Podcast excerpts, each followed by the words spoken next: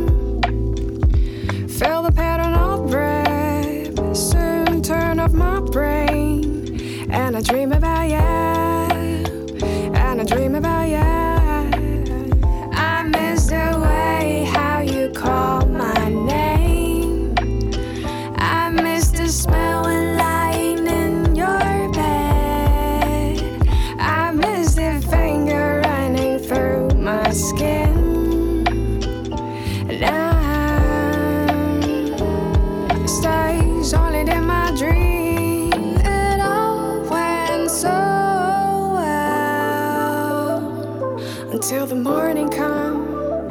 and you're gone. It all went so well. I wish time would stop when I turn up the alarm clock. Oh,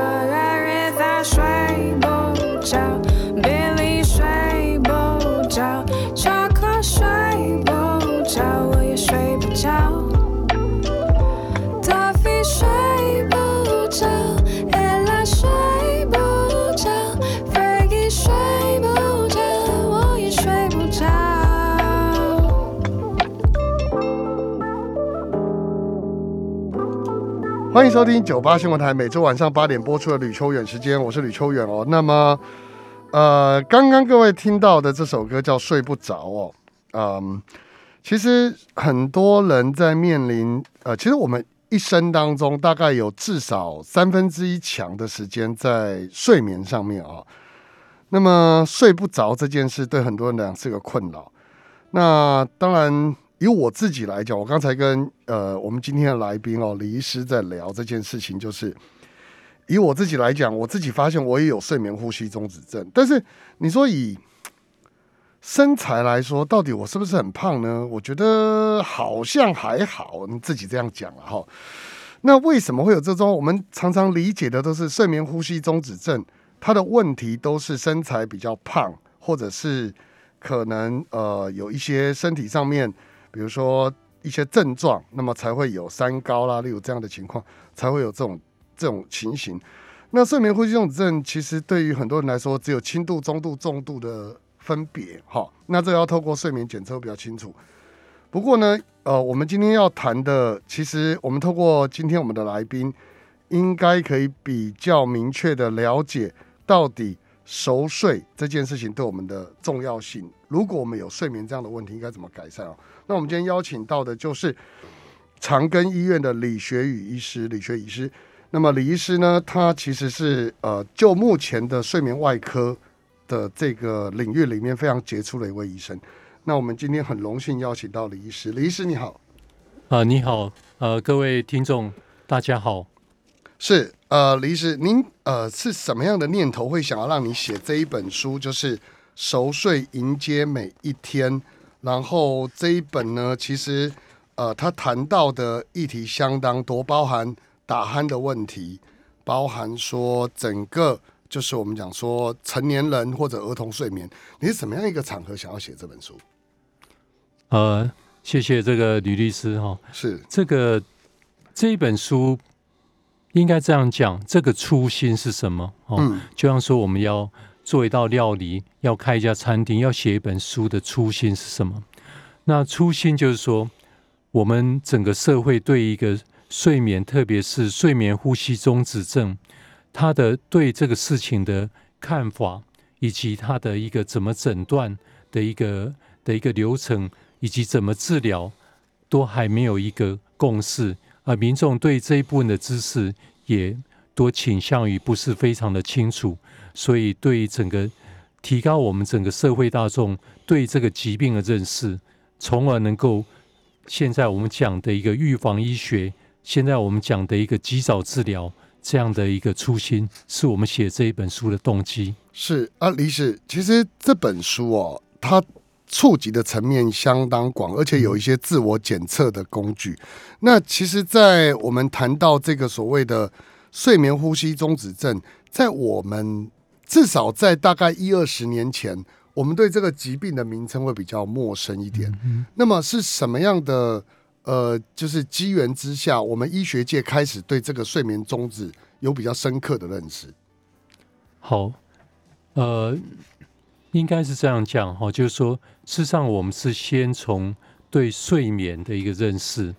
哦，然后从睡眠认识以后，才发现睡眠呼吸也是一个其很重要问题。那在台湾，我们有十分之一的人口，就十 percent 的人是有失眠的问题。是那我们中年男性有四十 percent 到七十 percent 是有打鼾的问题。对，那我们有睡眠呼吸中止症的病人，在成年人，在男性有四 percent，女性有两 percent，那小孩也差不多二到四 percent。所以这个人口比率所出现的问题，既然睡眠占我们人生的三分之一，就刚刚吕律师你讲的，那睡眠既然三分之一时间，那这么大的比率就会跟所有的疾病、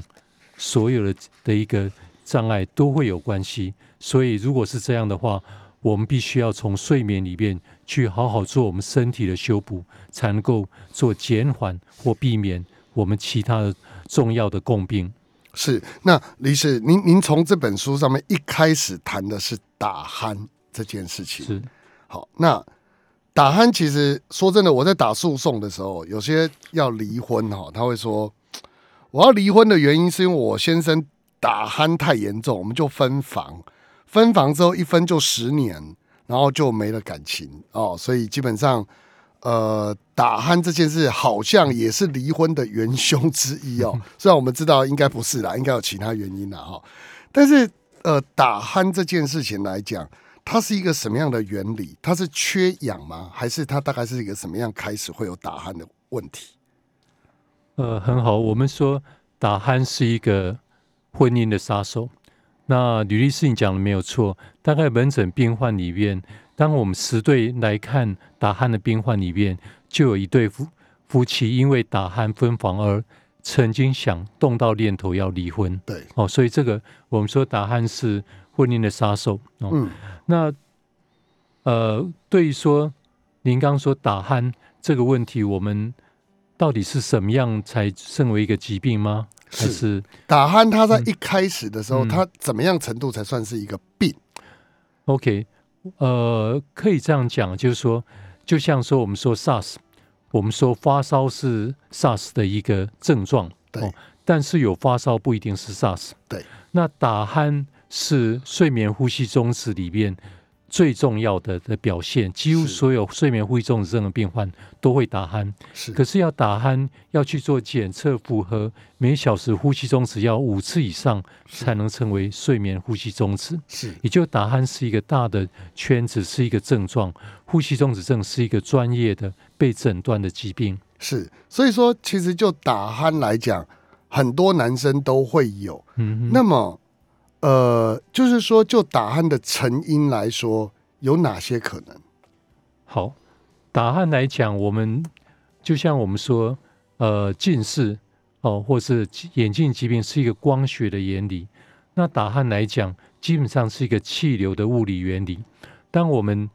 气流经过一个比较狭窄的空间，它就会变得比较快速。对，那快速的话，如果周围有一些组织是比较松弛的，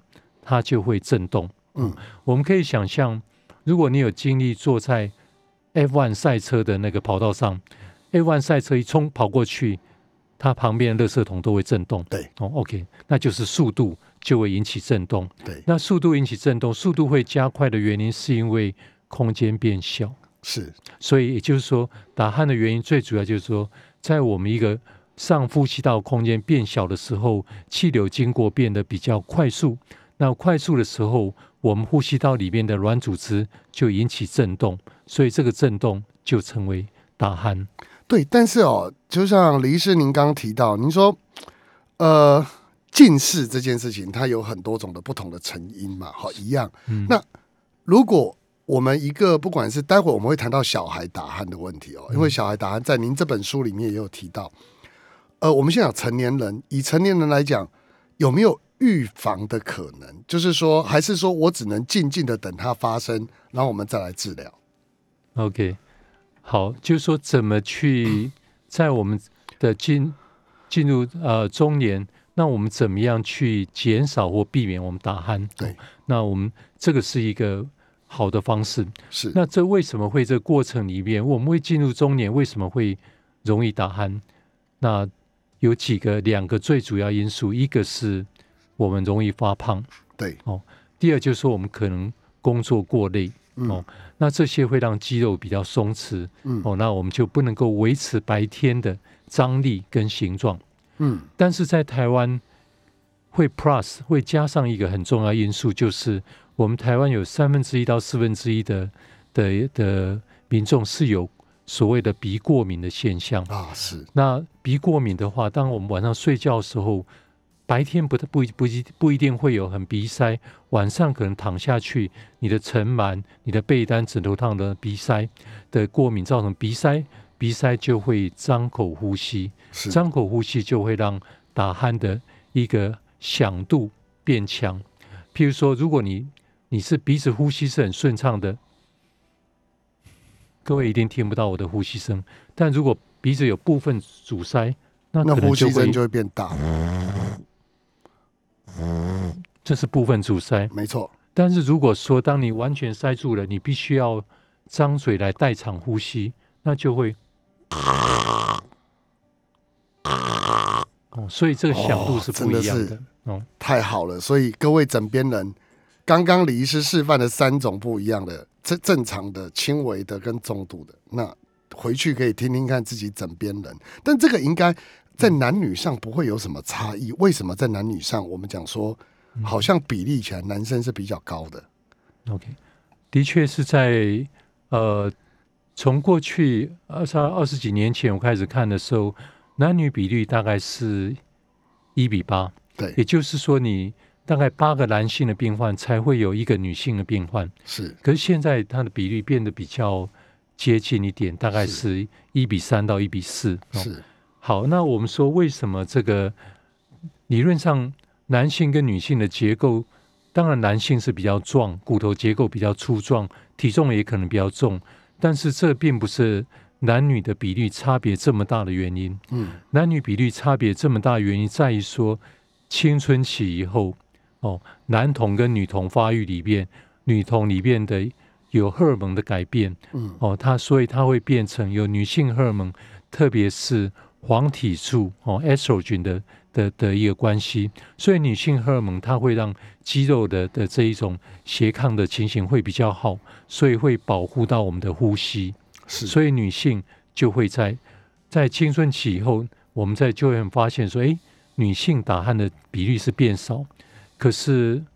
等停经期以后，男女又平等了。啊，对对对对对，这就是基本上我我意外的发现，我妈的打鼾的年轻的时候反而还好，嗯哼，就是后来比如说我妈妈在打瞌睡或者是睡觉的时候，是。那老人家比较早睡嘛，嗯。那我们在家陪伴的时候，是。就会听到说，原来夫妻俩现在都会了。但年轻的时候，真的就、嗯嗯我们比较没有意识到妈妈会打鼾这件事。是是，所以这个是真的很有道理。好，那我们了解了打鼾的很就是很表征的这些问题之后，我们待会会来谈哦。呃，刚刚李医师跟我们提到过，打鼾是睡眠呼吸中止症的症状之一。有打鼾不代表会呼睡眠呼吸中止，但那却是征兆。我们待会来提一下，打鼾到底它是一个什么样的警报密码？它要提供给我们的讯息大概有哪些？回来我们继续聊。欢迎回到九八新闻台吕秋远时间，我是吕秋远哦。那我们今天邀请到的是李学宇李医师。那么李医师呢，他在过去致力于睡眠医学二十几年、三十年左右哦，他对于睡眠医学非常的重视，因此刚刚我就问他了，我说为什么会写了这样一本书？因为要医师写书其实很不容易哦。那么就这一本书来讲，花了非常多的功夫。那读书共和国出了这本《熟睡迎接每一天》，也就是告诉我们说，睡眠品质还有目前我们有时候常听到但不知道是什么的睡眠呼吸中止症的问题。那我们刚刚在上一节的节目里面，我们谈到了打鼾这个问题。那我我我想请教李医师的是，打鼾其实这个东西它代表的是一种警讯，还是说它是提醒我们生理反应的一种时钟而已？就打鼾这件事情来讲，嗯，呃，刚刚呃主持人讲就是说。我们睡眠呼吸中止症打鼾是其中最主要的一个症状。那睡眠呼吸中止症的时候，如果睡眠呼吸终止的时候是没有声音的，嗯，只有打鼾的时候才有声音。对，停止呼吸就没有没有声音。所以没有声音，你事实上你对你自己、对你别人造成的一个影响并不大。对，但是有声音就会提醒别人。对，哦，那有声音。最主要就是说，你有睡眠呼吸中止症，那睡眠呼吸会终止，就会缺氧，缺氧就会发炎，就会有全身各种不同疾病跟器官产生的后遗症。是，可是当你没有声音去跟你反应的时候，你就不会去注意它。是，所以我们认为说，刚刚主持人讲的睡眠呼吸中止症，因为借由打鼾来提醒我们的病患，所以它应该可以视同我们一个。健康的警报器，所以其实意思，我们现在八成的现代人是有所谓的缺氧的体质吗？呃，对，这个缺氧体就是说，你在你一直是在如果呼吸中止的话，我们就像我们在看现在的的的 COVID nineteen 哈，这新冠肺炎，我们不是最近。这几年很夯的就是手指带一个量血氧的，对对对对那我们的通常都要在九十 percent 以上哦。那在如果新冠肺炎，特别要在九十四 percent 的血氧浓度。但是睡眠呼吸终止的时候，它就会因为一在呼吸停止，它可能会降到八十几 percent，降到七十几、六十几。我们前一两个礼拜还碰过有三十几的，这么低哦。对，所以。你如果血氧掉三级，基本上是一种急救的状态。对。可是他白天不会，在晚上睡眠的时候就会出现。当他呼吸中止、闭气时间很长的，我们也看过呼他的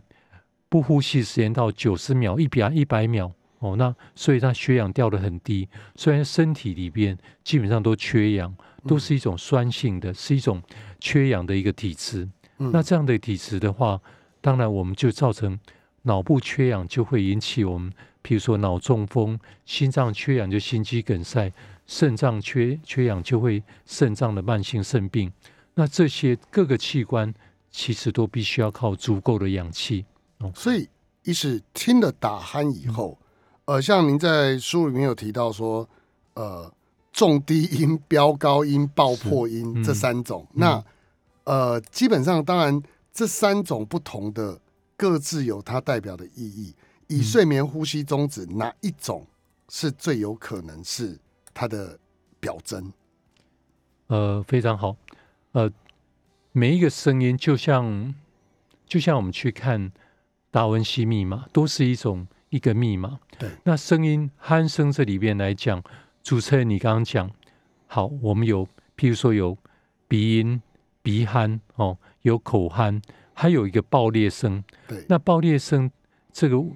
这三种这三种这个鼾声的表现里边，这种气爆声里边，事实上是最典型的，因为它前半段是呼吸停止，对，所以你在一个安静的一个时间之后，一个很尖锐的声音突然其实爆破，这个时候对你的枕边人是一个最大的 nightmare。对，其实那个感觉就是因为我现在突然没有呼吸九十秒。那缺氧嘛，我没有空气，所以我突然决定要呼吸的时候，那一刹那间，一大量的空气经过这么狭窄的管道，嗯，所以那个就会爆破音出来，是这样的吗？呃，差不多，就好像说，你可以想象说，譬如说你去到海里面去潜水，那闭气闭到已经快要不能忍受，然后很快速的浮出水面的时候，你是不是也要大口呼吸？对对。那现在就是说，睡觉时候的情况，就是说你呼吸终止，你塞住了。那塞住的时候，睡觉时候我们肌肉是放松的，所以它打不开，所以要把自己叫醒。叫醒以后，肌肉就恢复到白天的力量，就把这种很塞的地方把它打开。那突然打开，然后气突然进来，就会有这种爆裂的声音。所以这种情况其实自己会知道吗？呃，会如果很厉害的话，自己会醒，但有些是我们叫微醒，有些是真的醒过来。那太厉害的时候，醒来的时候还会心悸不已，对对对对 心悸不已。所以这些它有跟你停止的时间以及缺氧的状态是有关系的。是，所以在这种情况之下，当呃一个人进入这样的一个状态，他自己不知，比如说现在在听的听众朋友可能自己不知道，他就要靠呃，如果独居当然就比较没办法，嗯嗯，如果说是呃旁边有在旁边有一个睡觉的人的话，不妨可以观察看看他是不是在呃鼾声跟鼾声之间有终止的情形。那什么情况下，因为才叫做所谓的他已经达到了可能需要看病的地步？呃有没有秒数？有没有这种东西？呃，这个部分来用用自己家里边的去，我们的确很多病患会，呃，不管是太太还是枕边人，他就会拿手表来看，对说他停止几秒钟，然后到门诊说，哦，我先生停止了三十四秒，哦，对这样哦，但这个部分事实上他不可能整个晚上都在做这个事情，所以这里边，呃，当你有停止超过十秒钟以上，事实上就是一个很很客观的一个表现。嗯我们通常是呼吸终止，如果停止十秒钟以上，我们就会在医学上认定这是一次的呼吸终止。那这个在打鼾跟睡眠呼吸终止，什么时候要去看呢？通看病呢？通常如果说你打鼾会吵到你的家人，或影响到你的睡眠品质，那的确是要要来看门诊。第二个就是说，如果说你因为睡眠这个有呼吸会停止，让你睡觉时候都断断续续的，白天精神不好，很疲劳，怎么睡都不够，那就要看门诊。那睡眠呼吸中止有可能会一觉到天亮吗？比方说他嗯，十二点睡，一睡就睡到八点，中间都没有起床，很少。很少。呃，你有睡眠呼吸中止，他即使说自己没有意识到有醒来，他也会微醒，是就是说他从深睡期又被叫回到浅睡期是，哦，或者是醒来哦。那这中间，也就是说，他一进入深睡期就呼吸中止就变厉害，他就赶快把自己叫起来呼吸。所以这些病患，他很可能整个晚上深睡期是完全是零的。对，那我们知道，我们的身体的免疫修补各方面都是在深睡期来做，是不是在做梦期，是在深睡期。所以深睡期这个第三个阶段的 stage three 这个深睡期，是我们整个身体能不能焕然一新，经过修补来迎接隔天的一个打仗的最主要的阶段。但是在睡眠呼吸中止的病患，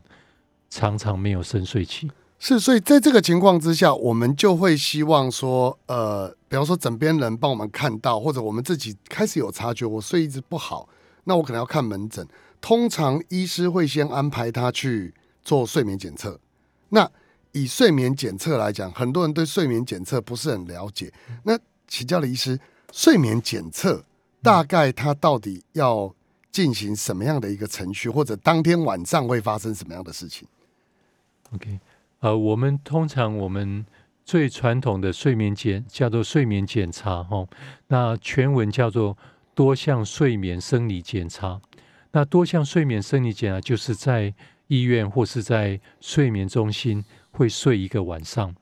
那就像主持人刚刚提到说，这个睡眠检查事实上不是那么舒服，因为要贴满了各种导线、电线，对哦，因为我们要测你脑波，才知道你有没有睡着。对，哦，那我们要要看你的眼睛的眼症，知道说你是在动眼期还是非动眼期。我们要测你的气流，知道你有没有呼吸停止。对我们要测量肌肉的力量，我们要测量你的胸胸腹的起伏。哦对，我们要测你的血氧。所以我们就是把一个人用电线把它包起来。然后要躺平嘛，呃，因为你有身上有太多的管路限制你的翻身，对。所以这样的病人的接受试者通常就是整个晚上多数都是仰睡，对。因为动不了，而且不敢动，对。一动有时候怕这个导线掉了以后，然后有一个那个我们的人员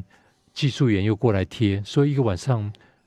有时候会真的睡不好。但是这样的情况，其实就呃，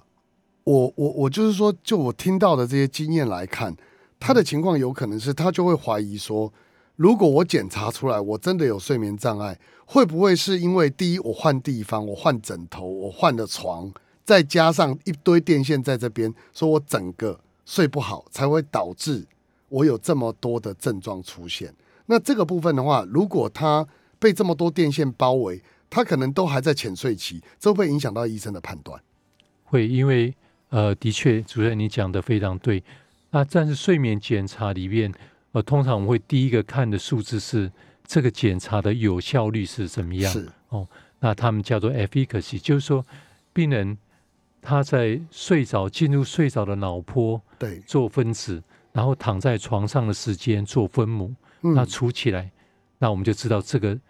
这个的有效率。好，那假设说这个病人，刚刚主持人讲说，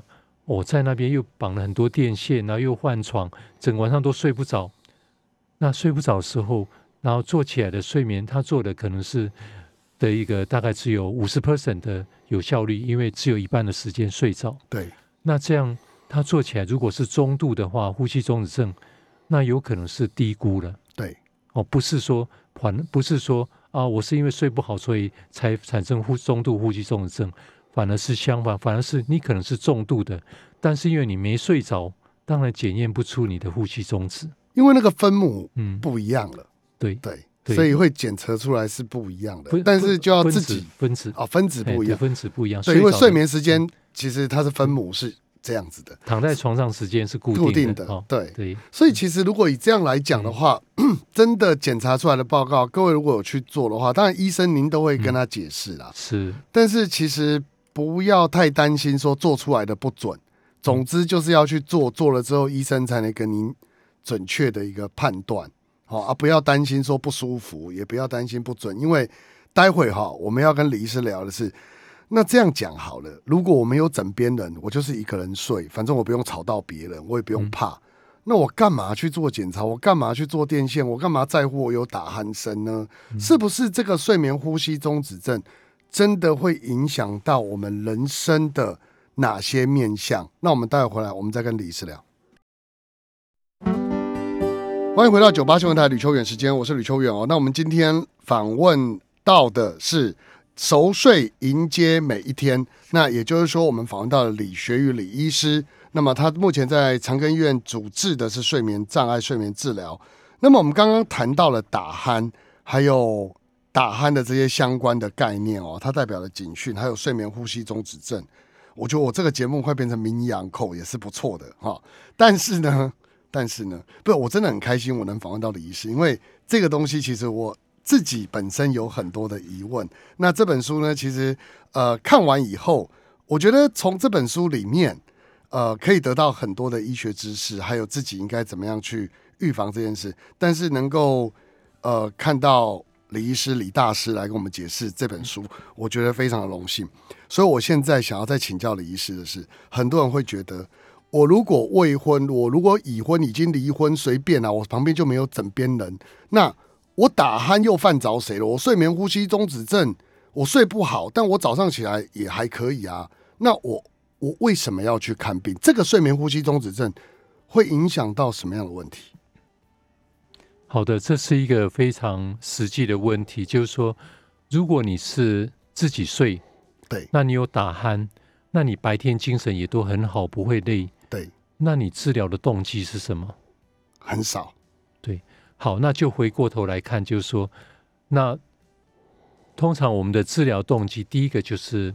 打鼾对，因为你会影响到别人呃、家人，或是说、很多是这样。现在就说很多闺蜜要一起去旅行，会吵到别人。对对对对对。很多女性不敢去旅行，因为要跟别人住一间。对，哦，没错，那平常吵到老公没关系啦，那老公就已经算自己人了嘛，哈、嗯。虐待老公也没有关系，哈、嗯嗯但是跟闺蜜去旅行，她不敢去旅行，不好意思，不好意思，怕被人家知道。还有就是我们现在很流行一些禅修、打理、打禅期或什么，要团体生活，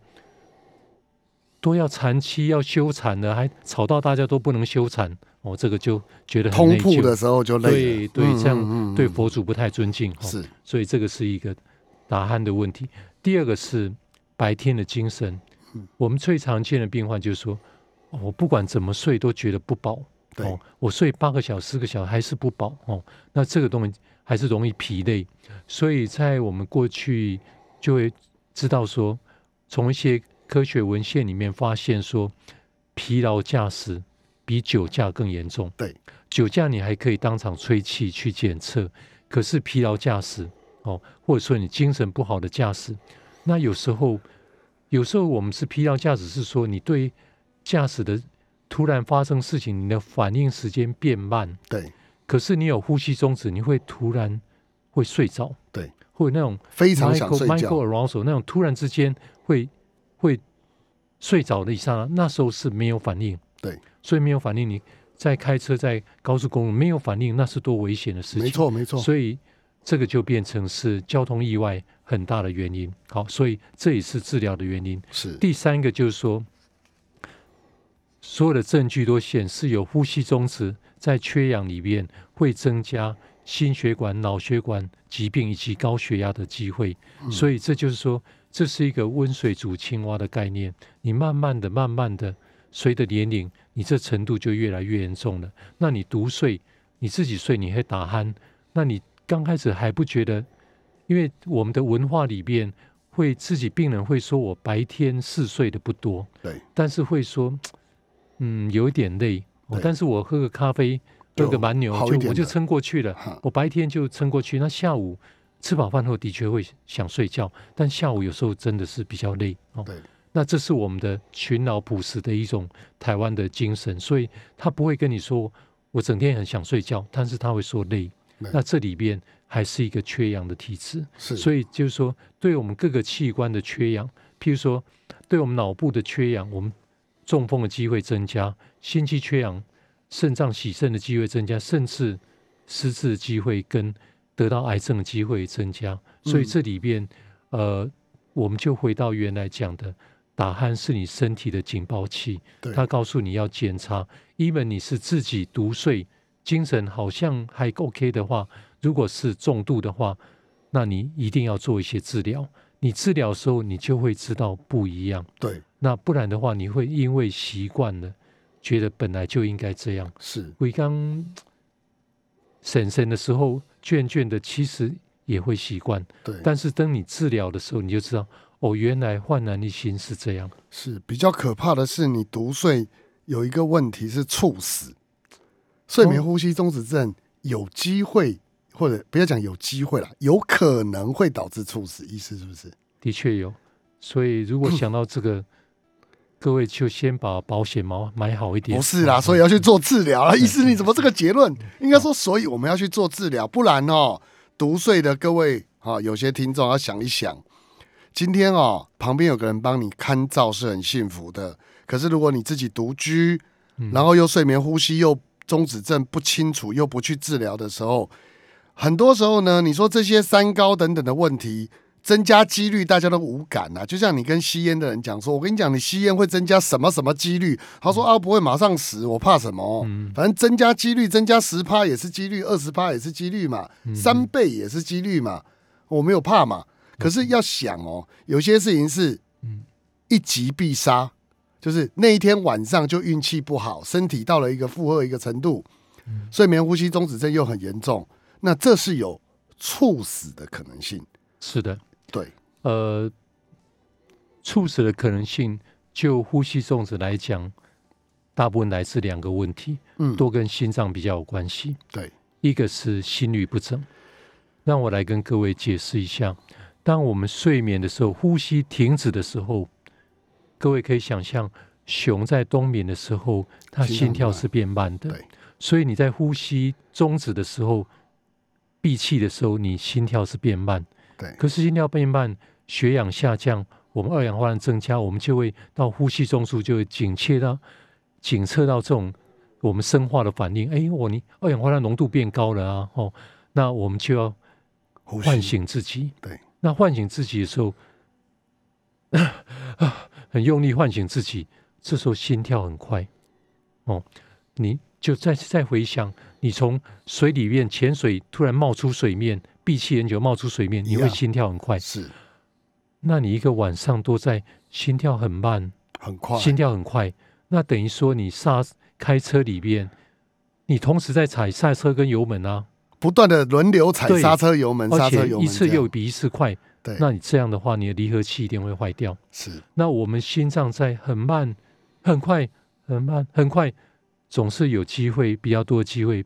变成心律不正。对，那如果心房或心室颤动的话，我们血打不出去，就可能猝死。对，这是第一个问题。对，那所以其实对于呃猝死的人来说，有心脏病的人更要注意这个是问题是嘛。对啊，所以这个要注意一下哈。那如果我们去了睡眠检测之后，发现自己有轻度到重度不等的睡眠呼吸中止，意思您会建议他怎么做啊？一般来讲，我们会建议有哪几种方法？有治疗的方法吗？是这个治疗来讲，哦，我们当然是要先看，因为不同的疾病程度，我们投语的治疗方式一定不一样嘛，哦。就像说，你举例来讲，如果说癌症的的第一期到第四期，你早期的癌症跟晚期癌症，你你需要付出的一个一个治疗的一个措施，侵犯度也会不一样哦。假设说它是一个轻中轻度的哦，我们说打鼾为主，轻度的呼吸中止，那我们就要问好好问病人说，你希望能够改善什么问题？嗯有人是要改善，基本上是三个，一个就是打鼾所造成，不管是对别人的影响或对自己睡眠的干扰；第二就是说白天的精神；对，第三个就是因为缺氧造成我们身体的共病。哦对，，那这些我们就要问清楚。通常要治疗以前，我们要我会花很多时间，好好去了解这病人他想治疗什么问题，是因为这是我们要治疗的 endpoint 的目标。是，那治疗里边，我们通常医疗的原理就是说，我们非侵袭性的先治疗的方式先做，是，那开刀是第二线的治疗。是所以这里边就是说，有一些是第一个就是说自我的健康管理哦，譬如说早一点睡哦，要鼻子的过敏要改善，鼻塞改善，不张嘴呼吸，能够尽量侧睡，减轻体重，这是一种自我健康管理。对，那我们的生理好的话，比较积极的治疗里面，不侵犯的治疗就是，譬如说，主持人您讲的带呼吸器，哦阳压或阳压负压嘛，哦，对，大部分现在用的是阳压，当然嗯有些替代方案是负压，哦，这个嗯我们可以解释。嗯，那这些呼吸器的使用，如果说，呃，我常常跟病人解释说，就像说你近视，那你当然是选择选择先戴眼镜哦。那睡眠呼吸中止，你就可以先选择先戴呼吸器。但是如果你戴眼镜，你觉得第一个戴了以后我还是看不清楚，第二我戴了不舒服，第三个基于美观我不想戴，嗯，那你可以选择去做近视矫正手术。对，那我们的戴呼吸器也是一样。如果戴呼吸器，第一个你戴着，我根本吹气进去，晚上都睡不着；第二，我戴着，即使我戴了，我的呼吸中止也控制的不好；第三个，我就不想睡觉的时候带一个东西。那我们的确手术是一个替代方案，我们就会去好好评估用什么方式来做手术。鼻部或颚部手术，但是这种情况，呃，因为它毕竟是侵入性的嗯，治疗，这种情况目前在台湾多见吗？还是说我们其实建议的疗法都还是带呼吸器为主？呃，我们一定是先以以带呼吸器为优先的考量，但是这里边台湾，呃，我们都会很谨慎的让病人先去做试戴，就像会提供一个试衣间，让病人先试穿他的买的衣服一样。但是这个台湾里面有几个情况，譬如说我们的邻国日本，日本跟韩国，他们对呼吸器是有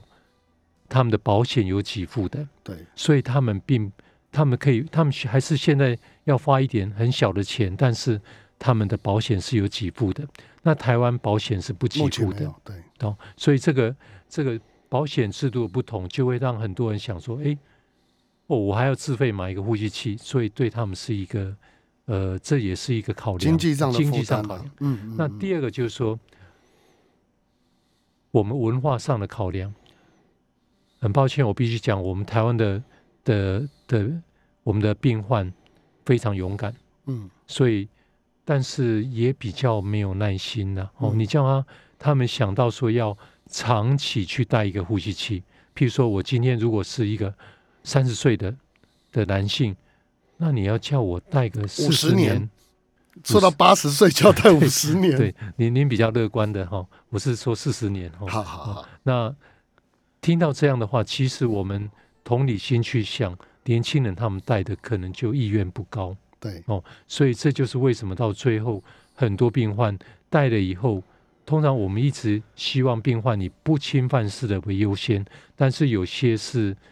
自己的主观的感觉，有些是自己意识的感觉，有些是经济的考量，他会选择手术，所以这就是我们必须要做详细的解剖跟生理的评估。动手术真的会比较好吗？其实跟这个我们讲，为什么它摆在第二线？它当然有所谓的呃侵入性手术，毕竟是一次性、永久性的东西。可是动手术，呃，跟戴呼吸器比较起来，它改善跟造成的副作用来讲，真的手术会比较好吗？呃，这个部分哈、有很现在有很多科科学的研究了，但是我觉得这个是第一个，就是说这样，我们这样讲好了，如果这个病人他的解剖结构是有异常的话，哦，比如说你鼻骨弯曲到鼻腔就没有哦动，了，那个当然要。那这个是解剖结构问题。对，你的扁桃腺很大的，空间很小的，这是结构问题；你的悬涌垂太长的，这是结构问题；你的软腭非常长而且松，这是结构问题；你的舌头的扁桃腺太大了，这是结构问题；你会厌软骨太长了，睡觉会塌陷，这是结构问题。这些结构的问题，手术的效果就比较好。嗯，好，相反的，有些是生理的问题或神经的问题，譬如说白天都没有问题啊，哦，白天结构看起来都很正常的，可是睡觉的时候，因为我们的肌肉力量比较弱，神经肌肉控制比较不好，所以睡觉就会塌陷下去。我刚刚讲的是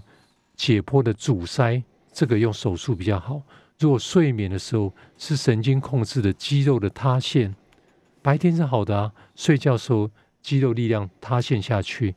这个就会用带呼吸器比较好。是，所以不同的方式会有不同的做法啊。好，那我们谢谢李医师。待会广告回来，我们来跟李医师聊一下、那么，如果我们要进行，不管是进行什么样的治疗，平常我们要怎么样来注意自己呼吸中止的问题？回来带回答。欢迎回到九八新闻台吕秋远时间，我是吕秋远哦。那我们今天访到吕秋远李医师来跟我们解释熟睡迎接每一天的可能性，也就是说，这本书是我们国内第一本，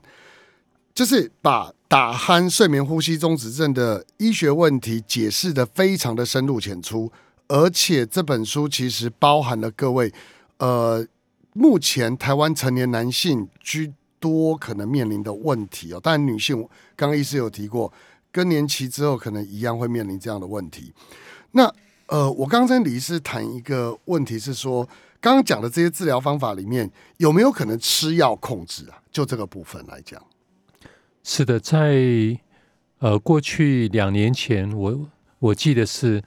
美国 FDA 有通过，是有一些药物，他们在一些小的 sample size 的一个研究里面发现说，对舌头跟口腔的肌力是有帮助的。是那可是这个药物在临床上用起来，呃，我们在用起来的效果不是很好。是也就是说，今天呃，假设说我们有，我们说好，假设说我们有降血压的药，那降血压的药我们吃血压的药，如果能够从血压一百四十八降到一百四十五，哇，统计是有意义的哦。对对对对对，可是临床这样意义大不大？不大。对哦，他大概也是这样的想法，而且这些病患他又有肥胖的因素，所以这些病患吃又有肥胖，肥胖的脂肪是没有力气的，所以你这些病人吃这些药，事实上整个整体在临床的效果，事实上不是想象中那么好，所以这就是为什么这药物推出了这几年，但是实际上，呃，即使如果好的话，医生一定会很乐于去用吗？对啊因为不用开刀，也不用带呼吸器，吃药就好。对，那一直是这个药一直没有办法推广，那就是因为临床的效果是有限的。是这倒是一个问题，因为我之前就有看过，呃，医师在介绍类似的药，但是没有大幅度推广，所以我在想说，到底是什么状况？但因为我们一般百姓大概不会太懂为什么这个药没有做。嗯不过简单来说，各位还是要注意自己的身体啦，特别是刚刚李医师提到的这些问题，如果有可能发生的时候，为了自己的呃身体状况，那么尽早到教学医院去做一些检测，因为教学医院他们会有一些睡眠检查的相关设施，那这些部分可以帮助我们民众比较容易去理解到底发生什么事。那么详细的内容，如果听众朋友还不是很清楚的话，可以去买这本书啊，上网就可以买了，或者到书店。熟睡迎接每一天，理学与李医师。那么李医师呢，会在这本书里面为各位教。我们刚才讲说，这个哦，呃，内容非常的扎实，所以编辑很辛苦，因为这里面应该说是我们国内最容易让民众了解睡眠呼吸中止症到底发生什么问题的一本著作。所以听众朋友如果有时间的话，那这几天可以研究一下，毕竟身体健康是最重要的。你没有健康，大概什么都没有了。今天就谢谢我们李医师了，谢谢你。谢谢，谢谢各位。那各位听众朋友，我们下周见，拜拜。